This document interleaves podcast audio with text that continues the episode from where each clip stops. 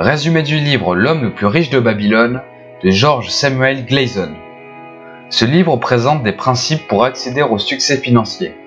Personnellement, j'ai beaucoup apprécié sa lecture. Les différents enseignements sont relatés par des personnages vivants dans le royaume de Babylone durant l'époque antique. De nombreux exemples illustrent les principes évoqués. Pour cette synthèse, j'ai choisi de partager les 7 principes d'enrichissement présentés dans le livre, les 5 lois sur l'or, ainsi que 4 enseignements supplémentaires extraits des nombreux exemples du livre. C'est parti Premièrement, les 7 principes pour s'enrichir. Premier principe, commencer par remplir sa bourse.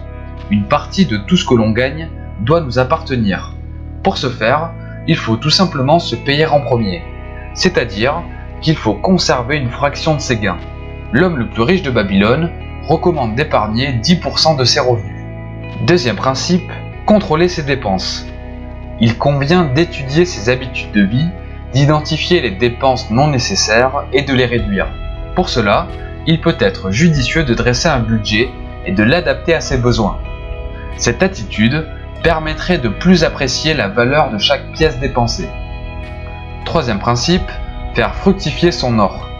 Il est écrit dans le livre, la richesse d'un homme ne se trouve pas dans les pièces qu'il transporte dans sa bourse, mais dans le revenu qu'il a bâti, le ruisseau d'or qui arrose continuellement sa fortune et la garde toujours bien en point. Autrement dit, l'important n'est pas la quantité de richesse que l'on possède, mais plutôt la quantité de ses revenus. Il faut donc faire fructifier son or afin de créer des revenus qui continueront à alimenter sa fortune. Quatrième principe, protéger ses trésors contre la perte. Un des premiers objectifs de l'investissement consiste à assurer la sécurité de son capital. Pour protéger son trésor contre la perte, l'homme le plus riche de Babylone recommande de demander l'avis de ceux qui ont de l'expérience dans la gestion rentable de l'or. Cinquième principe, transformer sa propriété en un investissement rentable. Sixième principe, s'assurer un revenu pour l'avenir. Un des enseignements du livre est que pour s'enrichir durablement, il ne faut pas se focaliser sur les revenus immédiats. Au contraire, il faut créer des revenus pour les années à venir. Ainsi, si l'on veut accéder au succès financier, il faut acquérir une vision long terme. Septième principe, augmenter son habileté à acquérir des biens.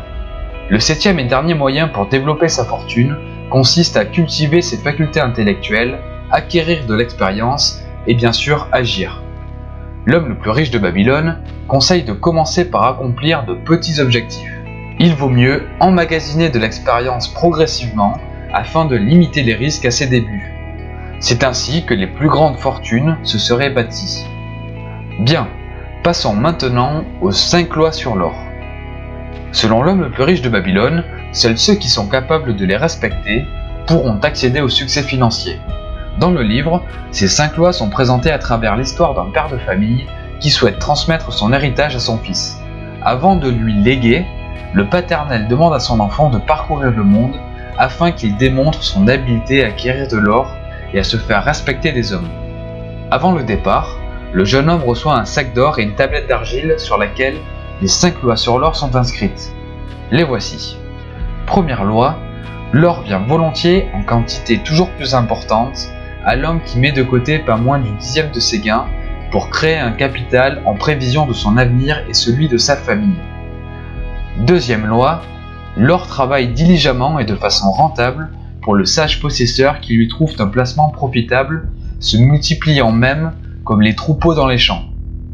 Troisième loi, l'or reste sous la protection de son possesseur prudent qui l'investit d'après les conseils des hommes sages. Quatrième loi, l'or échappe à l'homme qui investit sans but dans des entreprises qui ne lui sont pas connues ou qui ne sont pas approuvées par ceux qui s'y connaissent dans la façon d'utiliser l'or. Cinquième loi, l'or fuit l'homme qui le forcerait dans d'impossibles gains, qui suivrait le conseil séduisant des fraudeurs et des escrocs, ou qui se fierait à sa propre inexpérience et à ses désirs romantiques d'investissement. Enchaînons sur la dernière partie, quatre enseignements supplémentaires. Le livre renferme de nombreux exemples qui illustrent que l'application des principes financiers évoqués précédemment permet de se constituer un trésor. C'est notamment le cas avec l'histoire d'un esclave qui gagne sa liberté grâce à la qualité de son travail.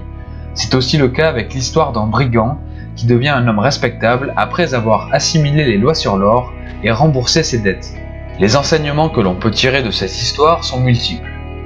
Notamment, le fait qu'il faut fournir un travail de qualité en toutes circonstances. Un travail bien fait favorisera toujours celui qui l'accomplit. Le second est qu'il faut faire face à ses problèmes. Un autre enseignement est qu'il faut allouer une partie de ses revenus pour les plaisirs et les satisfactions de la vie. Le chemin vers la richesse ne doit pas être constitué uniquement de privations. Enfin, le fait de faire fortune requiert du temps et demande une certaine éducation financière. Je dois avouer que j'ai été surpris par la qualité du contenu de ce livre. Malgré sa date de publication originale en 1926, les principes financiers évoqués semblent toujours d'actualité. Ainsi, je recommande sa lecture à tous ceux qui souhaitent découvrir ou redécouvrir les secrets de la richesse. J'espère que vous aurez apprécié cette synthèse. Pour télécharger cette fiche, découvrir de nouveaux résumés de livres ou d'autres projets, je vous invite à consulter mon site internet.